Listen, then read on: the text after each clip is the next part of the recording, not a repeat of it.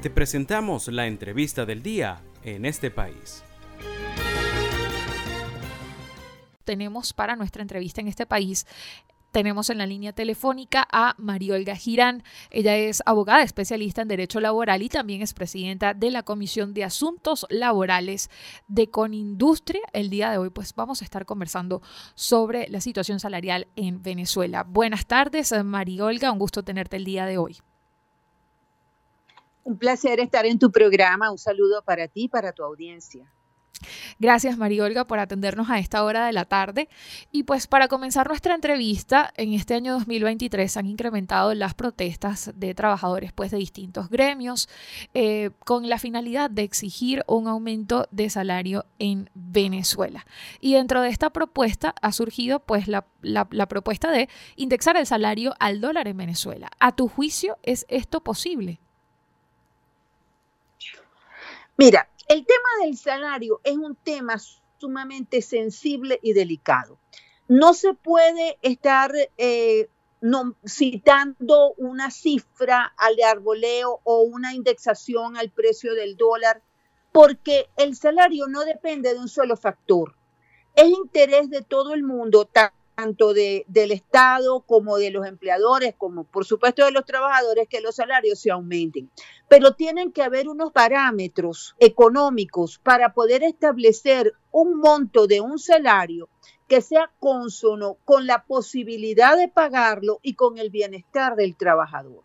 Conciliar esos dos factores no es fácil porque eh, no tenemos, empezando, porque no tenemos cifras oficiales, el INE no publica cifras desde 2015, el Banco Central tampoco eh, eh, publica las cifras de la inflación, el, el IPC no es, no es mm, genérico para todo el país, es nada más para Caracas.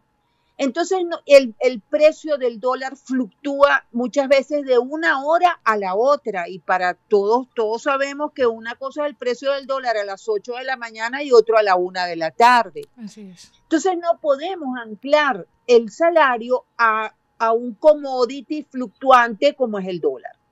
Tiene que haber unos parámetros y eso ha sido uno de los empeños de la OIT que primero deben sentarse en un diálogo tripartito, Estado, empleadores y trabajadores, y fijar los parámetros, no el salario, los parámetros para establecer el salario.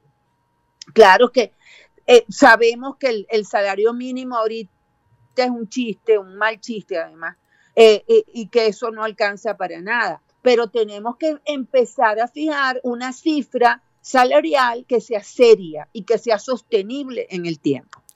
Mariola, actualmente desde, desde digamos la, labor que hacen en Conindustria, ¿tienen algún promedio de cuánto percibe un trabajador del sector privado en, en el país? Sí, mira, el Observatorio Venezolano de Finanzas ha hecho un estudio sobre eso, también lo ha hecho en COVID. Eh, hay una media de más o menos, el, este, estoy hablando del sector manufacturero, hay una media de más o menos 150 dólares. Es lo que dice el Observatorio Venezolano de Finanzas. De acuerdo a, las, a los test que ellos han hecho, eh, a las encuestas que ellos han hecho, ese es el resultado. Más o menos unos 150 dólares es el promedio de lo que devenga un trabajador del sector privado. María Olga, ¿y cómo ha sido la evolución de lo que es el salario del sector privado en cuanto a la figura de un salario a través de bonos? ¿Cómo ha sido esta evolución pues, dentro de la economía del venezolano?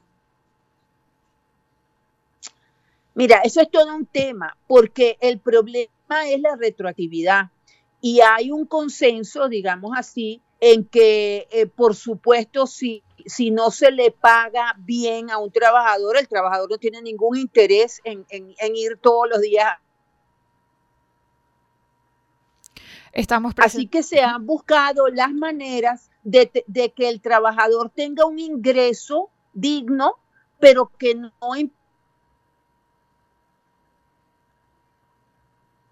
Sí, estamos teniendo fallas técnicas en este momento con la llamada con Mariolga Girán. Estamos conversando con ella el día de hoy. Ella es abogada especialista en Derecho Laboral y además es presidenta de la Comisión de Asuntos Laborales de Conindustria. Estamos conversando sobre pues, la propuesta de indexar el salario al dólar en Venezuela y también cuál es la situación actual de los trabajadores del sector privado en el país, pues cuánto puede estar percibiendo un trabajador del sector privado en Venezuela y también cómo ha sido la evolución. Estamos retomando el contacto con Mariolga, precisamente Mariolga nos estabas hablando sobre pues cómo ha sido la digamos la, la evolución del salario dentro del sector privado. Sí, eh, te, comentaba que el problema que hay para aumentar el ingreso es el impacto que tienen las prestaciones en la retroactividad, porque los pasivos laborales se vuelven impagables en, en este momento económico en el que la industria está trabajando al 20% de su capacidad, hay una gran pérdida de mercado hay una competencia de los productos importados que son más baratos que los producidos en Venezuela porque entran libres de aranceles, no hay crédito bancario. Entonces, todo eso son unas circunstancias que impiden que se paguen salarios con impacto en la retroactividad. Y se ha recurrido a la figura de los bonos, tal como lo hace el gobierno que ha establecido ahora lo que se llama el salario social para referirse al ingreso con un salario básico más los bonos que se otorgan por la plataforma Patria. Algo similar es lo que está haciendo el sector privado eh, para poder eh, darle a los trabajadores una remuneración acorde, de manera que se les paga un porcentaje por bonos que no tienen impacto salarial, por lo menos no en teoría porque ya sabemos que en la práctica eso es discutible, es cuestionable. Pero se ha tratado de que ellos tengan un, salario eh, representativo, pero que tampoco acabe con la posibilidad de pago de la empresa. Es que ese es el problema. Así es, María Olga. Bueno, agradecidos por tu participación el día de hoy. Estuvimos conversando en este país con María Olga Girán. Ella es abogada especialista en Derecho Laboral y además es presidenta de la Comisión de Asuntos Laborales de Conindustria, precisamente pues conversando sobre el posible incremento o digamos el impacto que pudiese tener un, un posible incremento de salario en Venezuela y también cómo se manejan los salarios en el